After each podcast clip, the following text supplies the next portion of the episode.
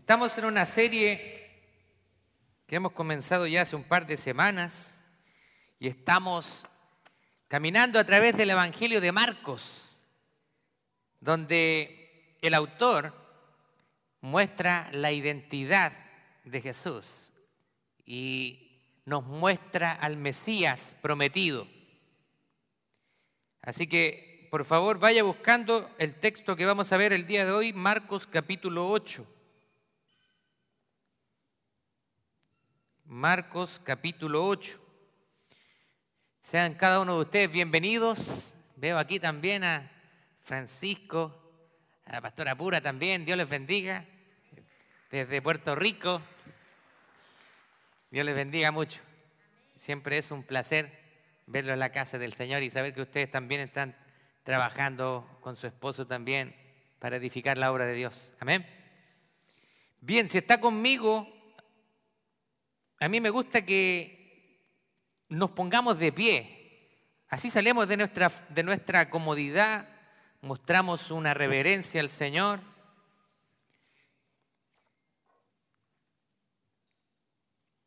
Así que vamos a leer entonces el texto del día de hoy que está en el libro de Marcos,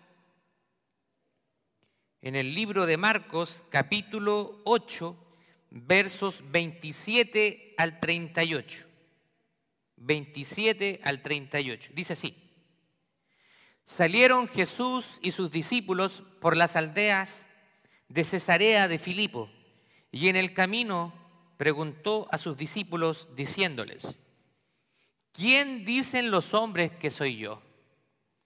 Ellos respondieron, unos dicen que eres Juan el Bautista, otros dicen que eres Elías, otros dicen que eres alguno de los profetas. Entonces él les dijo, ¿y ustedes? ¿Quién dicen que soy yo?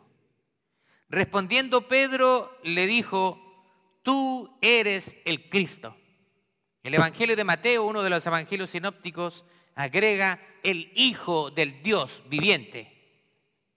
Pero él les mandó que no le dijesen esto de él a ninguno. Está diciendo Jesús, sí, yo soy el Hijo del Dios viviente, pero no se lo digan a nadie. Y comenzó a enseñarles que le era necesario al Hijo del Hombre padecer mucho y ser desechado por los ancianos, por los principales sacerdotes y por los escribas, y ser muerto y resucitar después de tres días.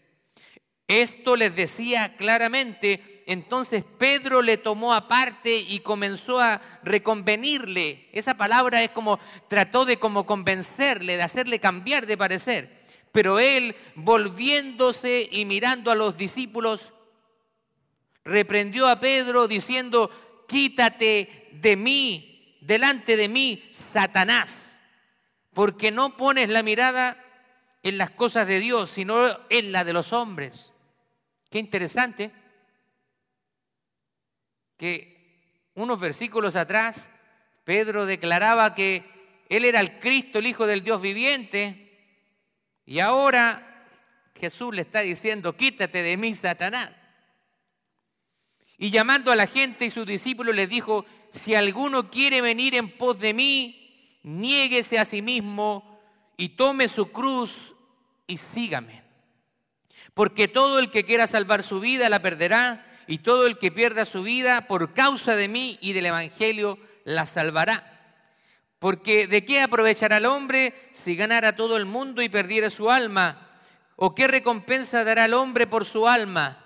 Porque el que se avergonzare de mí y de mis palabras en esta generación adúltera y pecadora, el Hijo del Hombre se avergonzará también de él cuando venga en la gloria de su Padre con los santos ángeles. Tome asiento, por favor. Hemos estado navegando a través del Evangelio de Marcos, a través de una serie que hemos titulado El poder de Cristo para sanar. Y hemos dicho que el Evangelio de Marcos es uno de los evangelios que muestra más milagros, los milagros que hace Jesús. Ahora, acá en este pasaje Marcos está enfocando en la identidad del Mesías y nace una gran pregunta. ¿Es Jesús el Mesías prometido? ¿Es Jesús el esperado de Israel? Los discípulos van a ser confrontados para responder a esta pregunta. Ahora, Jesús está tomando un tiempo íntimo con ellos para contarles un secreto.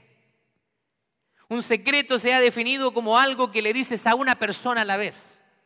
Por lo menos así se define un secreto. Ahora, si esa persona cuenta el secreto y lo divulga, ya dejó de serlo. Ahora, de vez en cuando Jesús compartía algunos secretos especiales con sus discípulos.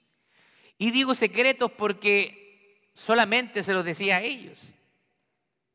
Y aquí Jesús va a compartir algunos secretos con ellos. Los creyentes de hoy necesitan comprender también estos principios que vamos a ver hoy. Principios espirituales, para que nosotros podamos alinear nuestra vida con el propósito de Dios. Jesús había estado preparando a sus discípulos para una reunión privada, una reunión íntima.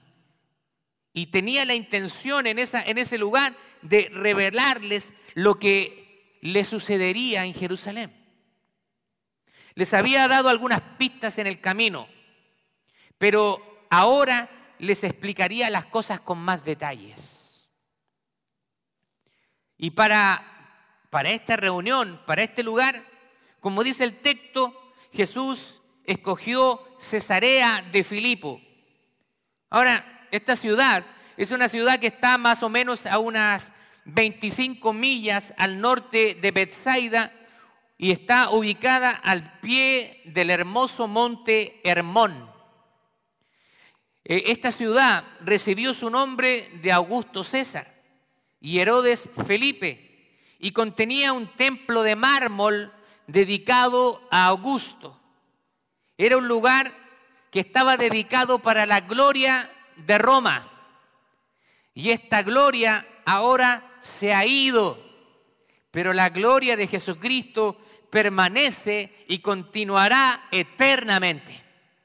El imperio romano, aunque tuvo su apogeo, su gloria, pereció. Pero la gloria de Cristo permanece hoy y para siempre. Ahora, quiero que piensen lo siguiente. Si usted le preguntara a alguno de sus amigos o a algunas personas con las cuales usted ha tenido contacto, ¿qué dice la gente de mí? ¿Le, ¿Le, interesa a usted lo que piense la gente de usted? ¿Usted le ha dicho a algún amigo, ¿qué piensas de mí? ¿Cómo soy yo como amigo? Dime cómo soy como esposo, como trabajador. ¿Qué diría la gente de nosotros? Ahora quizá algunos lo tomarían como una prueba de orgullo. ¿Qué diferencia realmente hace lo que piensa la gente de nosotros? Bueno, pero realmente hace una gran diferencia, ya que somos embajadores de Cristo. Así que usted representa a Cristo y por lo tanto hay una gran responsabilidad en usted. Así que si usted es cristiano y usted dice, no me interesa lo que piense la gente de mí, ¡eh, cuidado! Si usted fuera alguien que no representara a Cristo, da lo mismo. Pero cuando usted se identifica con Cristo, usted pasa a ser un embajador de Cristo y debe representar bien a su Señor. Usted sabía que los países tienen representantes, tienen embajadores en diferentes lugares.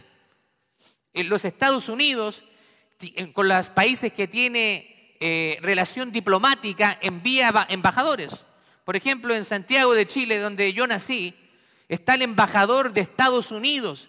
Quiere decir que ese embajador representa a la nación de Estados Unidos. Hay un consulado y en ese consulado tiene autonomía el gobierno de Chile no puede ir a meterse al consulado sin la autorización del embajador de Estados Unidos. Hay un respeto. Además, el embajador representa a Estados Unidos en aquel país como un portavoz y las relaciones que existen entre ambos países. Así que si usted dice, no me interesa lo que piense la gente de mí, está equivocado, porque usted está representando a Cristo. Así que quítese esas ideas humanistas, soberbias y altaneras. Pero pensemos ahora en las respuestas que puede usted recibir. Y que por supuesto que van a ser respuestas variadas, dependiendo de la relación que tengan las personas contigo. O cuánto conozcan de ti. Por ejemplo, algunos pueden hablar bien de ti, pues te han visto, han visto tu sacrificio, han compartido contigo, te han llegado a conocer. Así que van a tener buena referencia de ti. Pero también va a pasar otra cosa. Van a haber personas que van a tener una mala opinión de ti, porque tienen prejuicios, porque alguien les habló mal de ti. Así que puede que alguien no tenga una buena opinión de ti, pero ha sido una opinión influenciada por una tercera persona.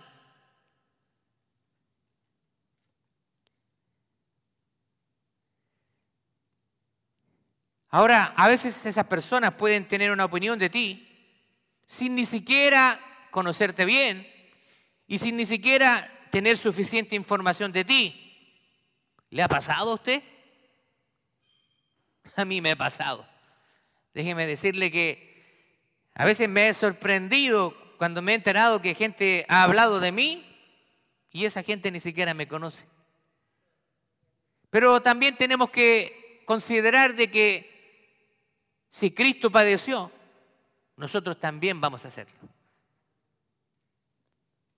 Pero lo que la gente cree acerca de Jesucristo es importante, porque Él es el Hijo del Dios y el único Salvador para todos los pecadores.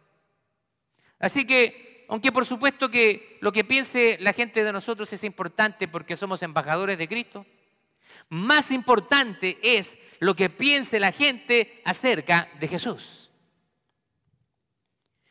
La, su confesión acerca de Jesucristo es un asunto de vida o de muerte. Lo que piense la gente acerca de Jesús es de vida o de muerte, porque significa aceptarlo o rechazarlo. Y la palabra del Señor dice que el que rechaza al Hijo no verá la vida, sino que una horrenda expectación de juicio caerá sobre esa persona.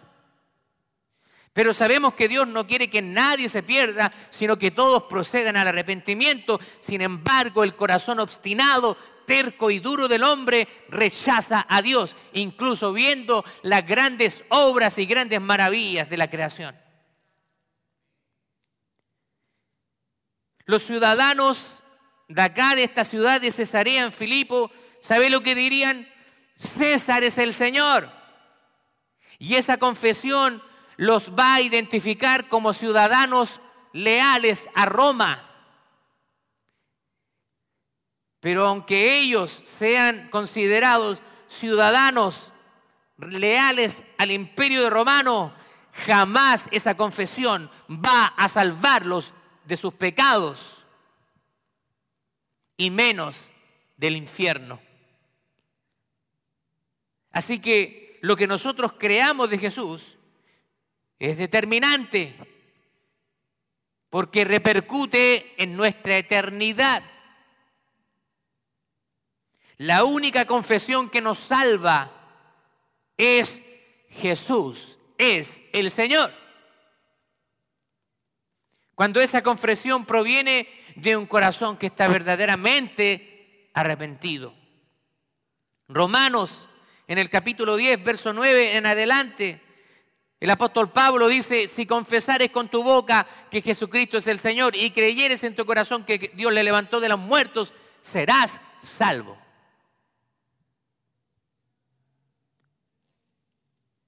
Es asombroso ver la cantidad de opiniones que la gente tenía sobre Jesús. Imagínense, decía, no, algunos dicen que tú eres Juan el Bautista, otros dicen que eres Elías, otros dicen que eres uno de los profetas. La gente tenía opiniones totalmente equivocadas acerca de Jesús, pero ¿sabe qué? La verdad que la situación hoy en día no es muy diferente. La gente hoy en día también tiene muchas ideas con respecto a Jesús. Unos piensan que fue un profeta, pero no lo reconocen como hijo de Dios. Otros dicen fue un buen hombre, que por supuesto que influenció la humanidad. Que algunos pensaran que, que Jesús era Juan el Bautista es un poquito desconcertante, ya que Jesús y Juan habían sido vistos públicamente juntos. De hecho, Jesús había sido bautizado por Juan, así que que alguien dijera que era Juan el Bautista suena como absolutamente absurdo. Y además que ellos eran muy diferentes en cuanto a su personalidad. De hecho, Juan el Bautista vino con el poder y el espíritu de Elías, pero él vino a preparar el camino del Mesías. Así que hay una gran diferencia entre el que prepara el camino y el que viene por ese camino siendo el Mesías. Ahora, algunos también dijeron que Jesús era uno de los profetas. Habían grandes profetas. Así que podríamos especular de quién se están refiriendo. ¿A qué, ¿A qué otro profeta se refieren? Isaías, Jeremías. Porque habían profetas que habían marcado la historia de Israel. Pero ¿sabe qué?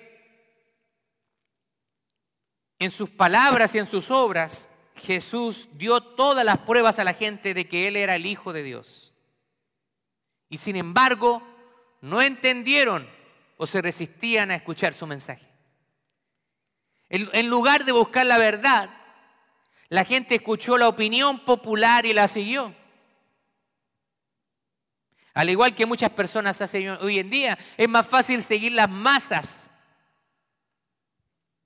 Es mucho más fácil. Es mucho más fácil tener un discurso diplomáticamente correcto para quedar bien con los medios de prensa, como lo hacen muchos predicadores hoy en día, los púlpitos. Cuando tienen la oportunidad de hablar la verdad, la disfrazan para quedar como buena onda. Ah, qué nice este predicador bastante inclusivo. Un ejemplo reciente es un escritor de muchos libros, John Maxwell, hablando una completa herejía, diciendo que los integrantes de la comunidad LGBTI son hijos de Dios. Nosotros no estamos rechazando a la comunidad LGBTI. Estamos aquí para mostrarles el amor de Cristo pero tampoco vamos a ocultar la verdad. John Maxwell quizás quedó bien con la política que se está dando hoy en los Estados Unidos, pero frente a Dios quedó como un mentiroso por distorsionar la palabra de Dios. Y como dice la palabra de Dios, es mejor agradar a Dios antes que a los hombres. Mire lo que dijo Elbert Hubbard y él definió la opinión pública de la siguiente manera.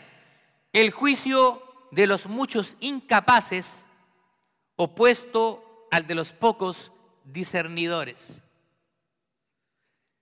Gracias a Dios que hay algunos que todavía disciernen, que todavía temen al Señor y no están dispuestos a sacrificar la palabra de Dios. La confesión de Pedro fue una confesión audaz y, fue intransigente, como debería ser la nuestra. Si nos preguntaran quién es Jesús, no, miren, la verdad que, si yo no, yo digo que soy cristiano, pero la verdad que yo no, no, no estoy muy comprometido con la iglesia. Yo voy de repente, yo voy cuando tengo tiempo, pero no, no, no, tú eres cristiano, bueno. La verdad que. No, no, no es tanto, no es tan así. ¿Quién es Jesús para ti? Hoy día esa pregunta te la están haciendo a ti. ¿Quién es Jesús para ti? No, lo que pasa es que mi abuelita, mi mamá iban a la iglesia, así que ellas oran por mí. No. Hoy día Dios no te le está preguntando ni a tu abuelita, ni a tu tía, ni a tu hermano, a tu hermana. Te está preguntando a ti, ¿quién es Jesús para ti? Usted cuando esté delante del trono de Dios y el Señor esté ahí con los libros abiertos, el libro de la vida, usted no le dice, espérate Señor, déjame buscar a mi abuelito. No, déjame buscar a mi mamá. No, es usted y Dios, nadie más. Ahora, Pedro hace esta confesión que cuando uno la lee es una confesión tremenda, a mí se me erizan los pelos. Tú eres el Cristo, el Hijo del Dios viviente. Si a usted no le pasa nada con esa confesión, yo no sé si usted tiene el Espíritu de Dios, pero cuando yo leo esa confesión hay algo que me provoca en, en mi vida. La palabra Cristo significa el ungido, el Mesías prometido. Él era el que había sido profetizado en la antigüedad. El que había sido profetizado incluso 700 años antes de su aparición en la tierra. Los profetas, los sacerdotes y los reyes fueron ungidos cuando fueron instalados en sus oficios. La palabra unción o ungir da la idea de derramar aceite sobre la persona de una manera de decir que ha sido apartado para un oficio. Se ungía a los reyes, a los sacerdotes y a los profetas. Y nuestro Señor tiene los tres oficios. Él es el rey de reyes. Él es nuestro sumo sacerdote y Él es nuestro profeta. Ahora, interesante, ¿por qué Jesús les advirtió y les dice, guarden silencio, no le digan a nadie que yo soy el Cristo? ¿Por qué Jesús está haciendo eso? Por un lado, los propios discípulos tenían todavía mucho que aprender y lo que realmente significaba seguirlo. Los líderes religiosos también estaban persiguiendo a Jesús, lo estaban buscando para atraparlo. Ya habían tomado una decisión acerca de él y lo querían matar. Y proclamarlo en ese momento como Mesías simplemente alteraría los planes de Dios. Así que hay momentos donde debemos hablar y hay momentos donde debemos callar. Guardar silencio en este momento protegería el ministerio de Jesús. No era el momento todavía de declarar abiertamente de que Él era el Cristo pero él lo hizo en la intimidad con sus discípulos. Hay ocasiones donde debemos callar para hablar en el tiempo de Dios. Pero muchas veces nosotros somos impulsivos, queremos abrir la boca ahora ya. Pero el Señor nos dice que seamos prudentes. La gente común quería ver sus milagros. Sí, a la gente le gustan los milagros. Si nosotros hiciéramos una campaña aquí, milagros de sanidad y milagros, bendiciones financieras, ¿qué haría la gente? Se nos llena el templo aquí porque toda la gente quiere oír esas cosas. Nos gusta el sensacionalismo. Yo no estoy diciendo que Dios nos sane, que nos obre milagros, pero si venimos por los panes y los peces, nuestro enfoque en el Señor está totalmente distorsionado. Muchos quieren ver los milagros, pero tienen poco deseo de someterse al mensaje.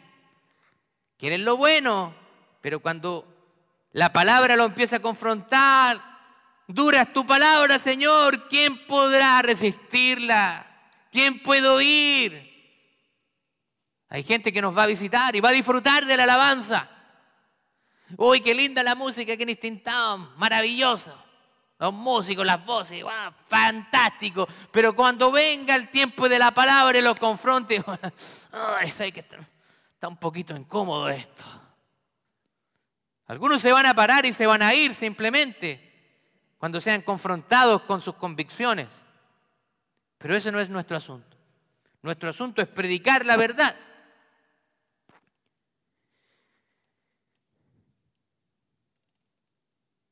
Así que ellos no estaban dispuestos a someterse. Ellos querían escuchar solamente a ese Jesús tierno, al Jesús amoroso, al que hablaba con las multitudes, a ese Jesús compasivo, a ese Jesús que lloró cuando se murió Lázaro, aquel Jesús que mirando Jerusalén también tuvo compasión y lloró. Quieren ver a ese Jesús. Todos queremos ver a ese Jesús. A un Jesús compasivo, un Jesús que nos abrace, un Jesús que nos permita, como el discípulo amado, recostar nuestra cabeza en su pecho. Ese Jesús queremos, el que nos abrace, que nos dé palmadita. Ese Jesús queremos. Pero nadie quiere ver a ese Jesús que dio vuelta a las mesas cuando estaban haciendo negocio en el templo. A ese Jesús que se enojó por la dureza, la avaricia del corazón de esos hombres. Nadie quiere ver a ese Jesús y tampoco muchos quieren predicar a ese Jesús. Es fácil decir Dios es amor. Pero traemos el mensaje completo. Dios también es fuego consumidor y dura cosa es dar cosas contra el aguijón.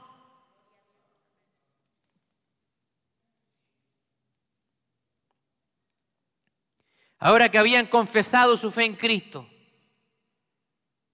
los discípulos estaban, listos para el gran secreto. Ellos ya lo habían, lo habían reconocido. Él es el Mesías. Ahora Cristo les va a decir el secreto. Voy a ir con ustedes a Jerusalén y voy a morir ahí. Y va a ser una muerte horrible, va a ser una muerte de cruz. A partir de ese momento, los discípulos se confundieron aún más. ¿Sabe por qué sorprendió este mensaje a sus discípulos?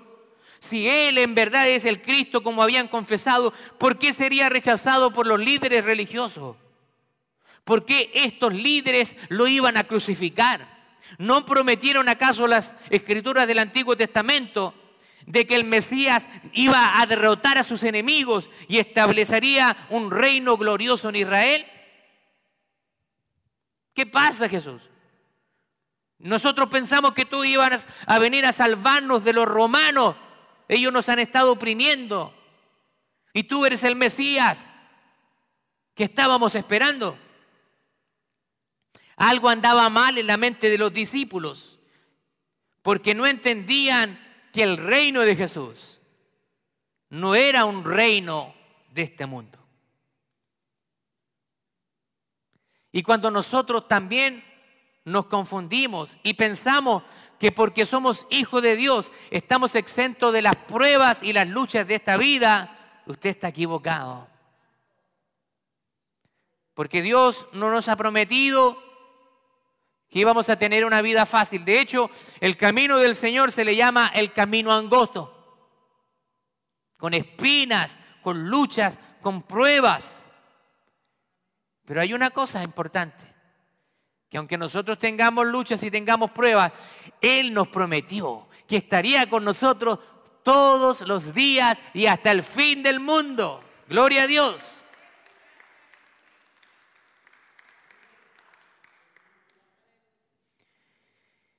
Ahora Pedro era un hombre de carácter.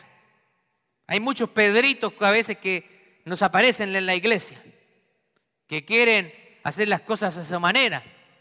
¿Se acuerda cuando Pedro va y cuando fueron a arrestar a Jesús, sacó su espada y le cortó la oreja a uno de los soldados? ¿Y qué le dijo Jesús? Sí, Pedro, dale. No dijo eso Jesús, le dijo, Pedro, para. Esta no es la forma. Jesús podría haber clamado al Padre y el Padre mandaba legiones de ángeles para salvarle, pero él estaba dispuesto a sufrir, porque sabía que la gloria iba a ser alcanzada a través del sufrimiento.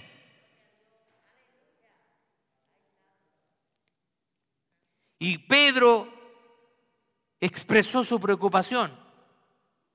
Un minuto atrás guiado por el Espíritu Santo, a dar esa declaración, tú eres el Cristo, el Hijo del Dios viviente. Cierto, has dicho Pedro, no te lo ha revelado ni carne ni sangre, sino mi Padre que está en los cielos. El Evangelio de Mateo complementa ese relato.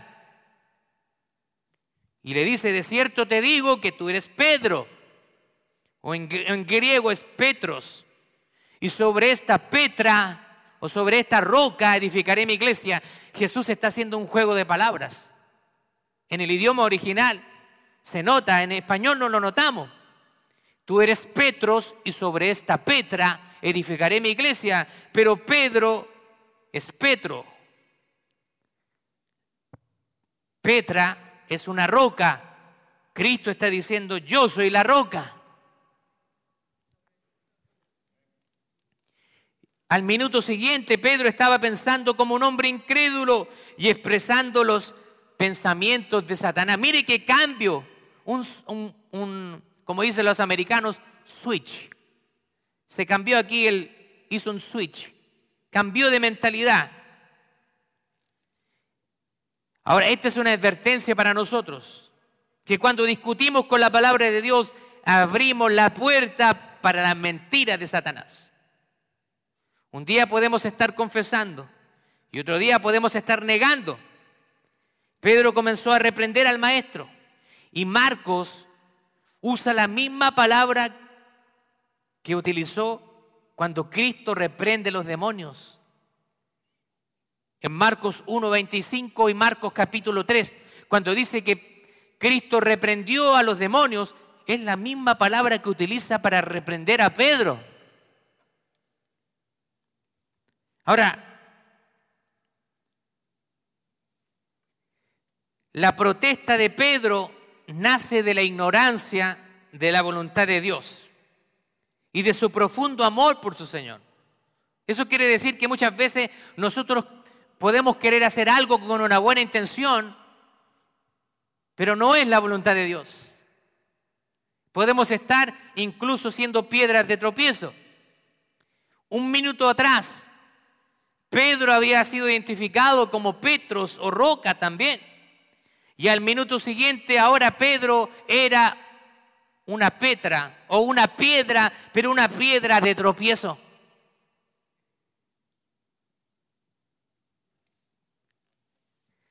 El doctor Campbell Morgan dijo lo siguiente, el hombre que ama a Jesús, pero que rehuye el método de Dios, es una piedra de tropiezo para él. No queramos nosotros ser piedras de tropiezo para nuestro Dios.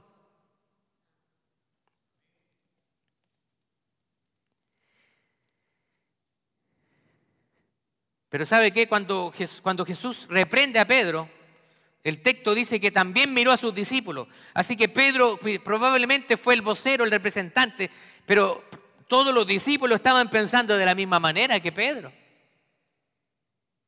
Todos estaban equivocados, todos estaban a favor de la declaración de Pedro.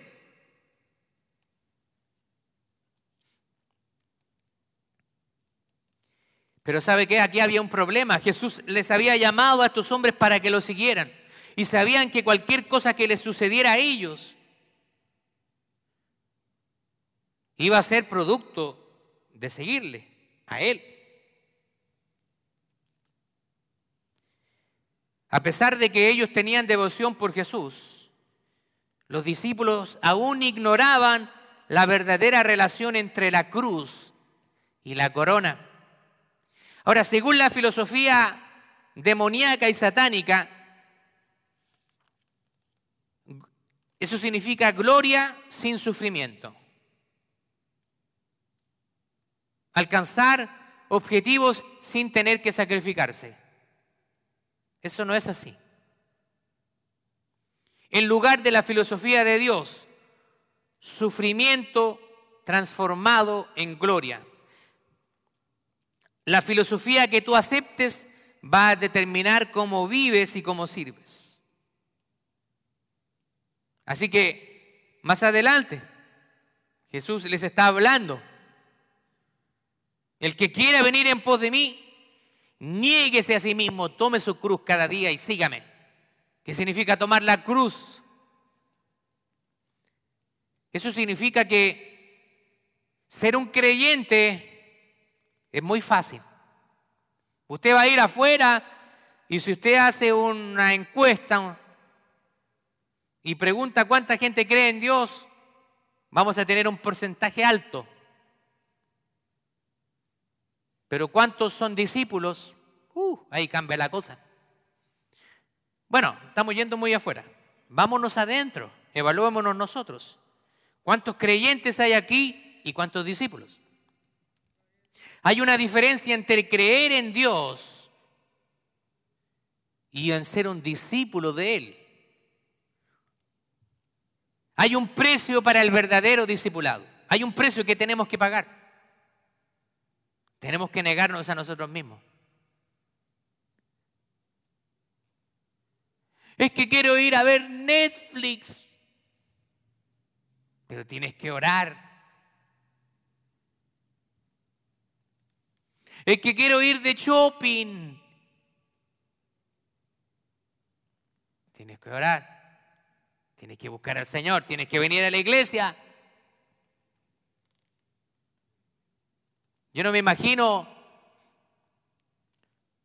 al mejor jugador del mundo, Lionel Messi, jugando cada tres meses en el Barcelona.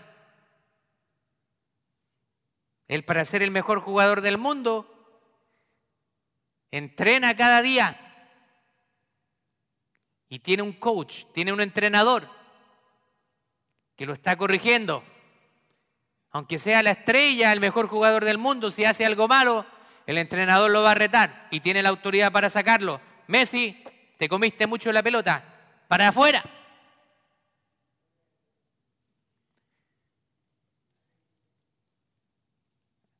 Así que un buen discípulo también tiene un buen discipulador y se somete a sus lineamientos, que lo único que quieren hacer es llevarlo a una nueva dimensión de madurez en el Señor.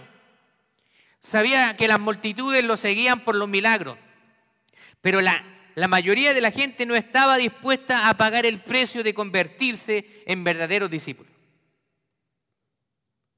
Incluso hay un pasaje donde dice que había una multitud que lo seguía, pero cuando Jesús empezó a hablar, dice que muchos se fueron, se fueron, pero centenares de personas. No todos están dispuestos a ser discípulos. No es fácil. Jesús estableció tres condiciones para el verdadero discipulado. Tres condiciones. Primero, debemos entregarnos completamente a Él. Señor, te entrego mi tiempo. Señor, te entrego mi familia. Señor, te entrego mi familia. Señor, no te entrego mi bolsillo. Hello. ¿Usted quiere ser un discípulo integral? ¿Realmente pone a Dios en primer lugar? ¿O en algunas áreas no quiere ponerlo en primer lugar? Y le menciono el bolsillo porque es la parte donde más nos duele.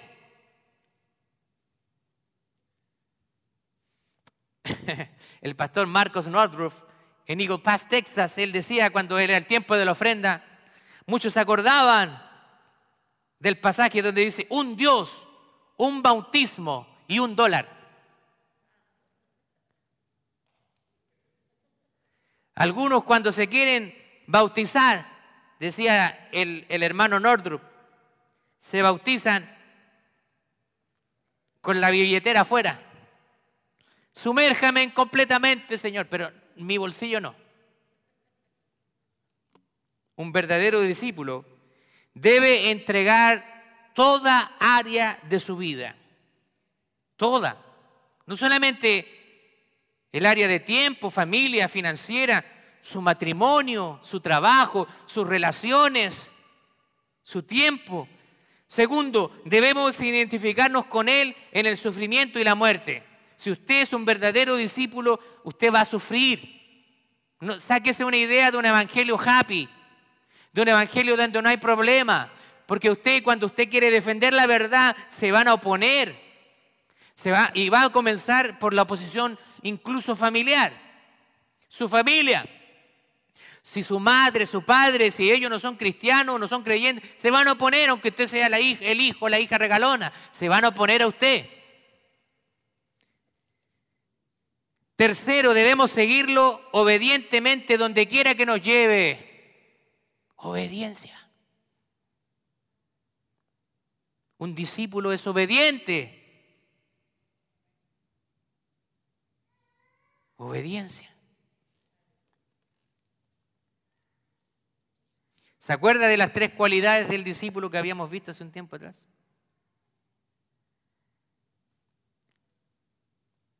Hay tres cualidades de un discípulo para que las anote. Primero, un discípulo es alguien fiel. Primeramente, ese discípulo va a ser fiel a Dios.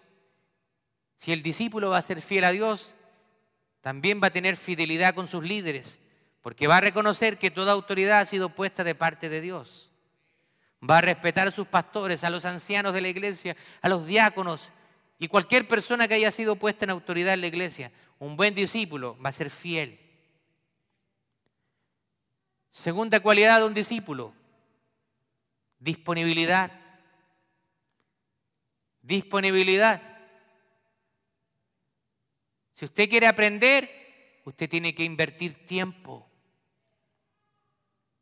Tiene que invertir tiempo. Y la tercera cualidad, y la más importante de las otras, según mi punto de vista, enseñable. Hay gente que no es enseñable. Usted le puede estar diciendo, esto es café en negro.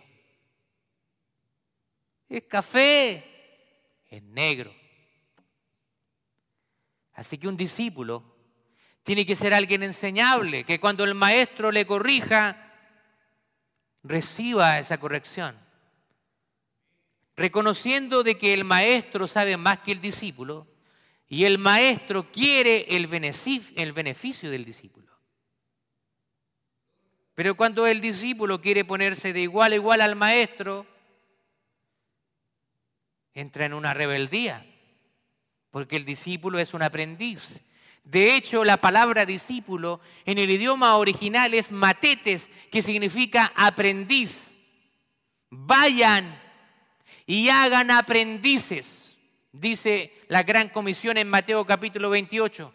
Vayan y hagan aprendices a todas las naciones, pero aprendices de qué? Un aprendiz es alguien que aprende algo, un oficio, una función, algo. Vayan y hagan aprendices de la palabra del Señor y enséñeles que guarden o que obedezcan todas las cosas que yo les he enseñado. Así que cuando Jesús nos manda a ser discípulos, nos está enviando a ser aprendices, pero que sean obedientes a su palabra. ¿Están ahí todavía? Parece que me sentí un poquito solo. Están ahí, ¿cierto? Conmigo. Si nosotros vivimos para nosotros mismos, nos perderemos, dice el Señor. Pero si nos perdemos por Él y por el Evangelio, entonces nos vamos a encontrar a nosotros mismos. Nosotros podemos ser abnegados y practicar la abnegación por un buen propósito, cuando ocasionalmente renunciamos a ciertas cosas. Pero cuando nos negamos a nosotros mismos y nos entregamos a Cristo, determinamos obedecer su voluntad. Ahí verdaderamente estamos cumpliendo el propósito de Cristo en nosotros. La obediencia a Jesús, escúcheme bien, si usted se autodenomina un cristiano, la obediencia a Jesús no es opcional. Si hemos entregado nuestras vidas a Cristo, usted lo ha reconocido como Señor de su vida. Pero pastor, es que no me gusta eso que dice la Biblia. Si a usted no le gusta, pídele al Señor para que le ayude. Pero usted tiene que someter su voluntad al Señor. Esta dedicación de una vez por todas es seguida diariamente que debemos morir a nosotros, a nuestros intereses. morir a, a lo que, a nuestros deseos.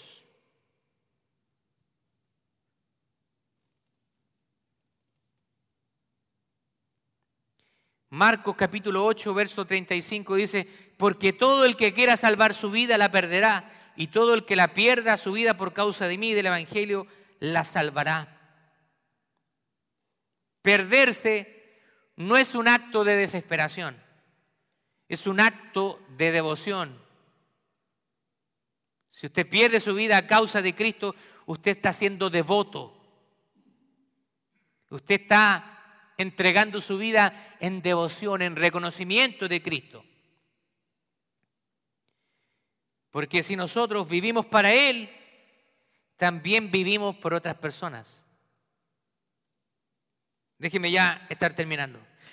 El discipulado es una cuestión de pérdidas y ganancias. Una cuestión si desperdiciamos nuestra vida o invertimos nuestra vida en Él. Usted va a ver muchas personas que de avanzada edad que van a decir, ¿qué daría yo por retroceder el tiempo y tomar otras decisiones?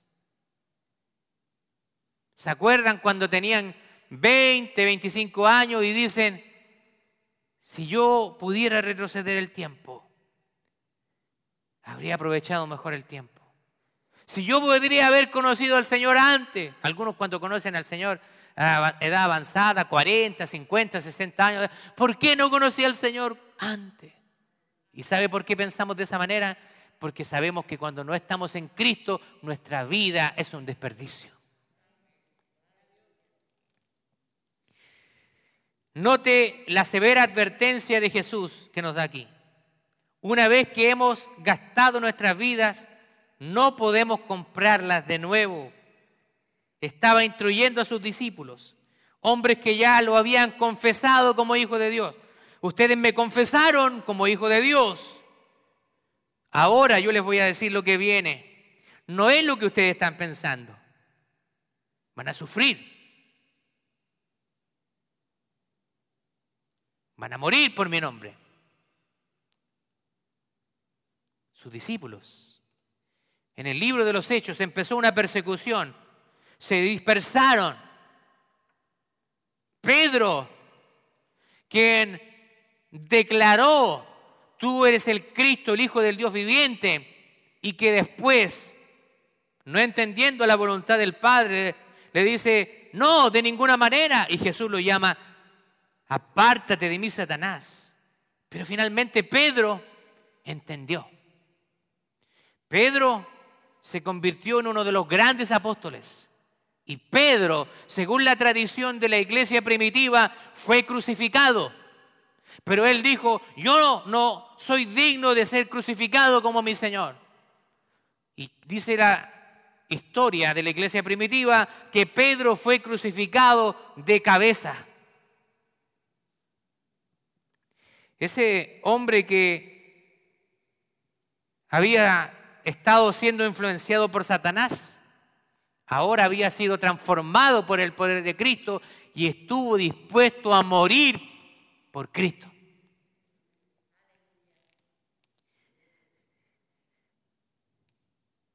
Perder tu alma es equivalente a desperdiciar tu vida. Cuando Él les dice, les habla acerca de perder el alma a sus discípulos, no le está diciendo de perdición eterna porque ellos ya la habían reconocido. Pero era equivalente a desperdiciar la vida de ellos, perder las grandes oportunidades que Dios nos da para que hacer que nuestra vida realmente valga la pena. Ahora, puedes ganar el mundo entero y ser un éxito a los ojos del hombre. ¿Cuál es el éxito a los ojos del hombre? Una buena casa, un buen carro, buena situación económica. Ese es el éxito a la manera del hombre. Vemos muchos hombres que tienen, en base a eso, son exitosos, pero en base a los principios bíblicos están desperdiciando su vida. Hay gente que tiene de todo, tiene dinero, tiene fama, pero no tiene a Cristo. Muchos famosos se han suicidado. No viven felices. Tienen todo, tienen éxito a los ojos de los hombres, pero no tienen lo más importante, que es a Cristo. ¿Qué sacará el hombre con ganar el mundo y perder su alma? Permítame terminar con la siguiente pregunta, ya estoy terminando. ¿Existe alguna recompensa para la persona que es un verdadero discípulo? La respuesta es sí. Sí la hay, hay recompensa. Se vuelve más como Jesucristo y un día va a participar de la gloria de Cristo. Satanás te promete gloria. Satanás te promete riquezas, pero al final recibes sufrimiento y muerte. Dios te promete sufrimiento, pero al final ese sufrimiento se transforma en gloria. Si reconocemos a Cristo y vivimos para Él, un día Él nos va a reconocer y Él va a compartir su gloria con nosotros.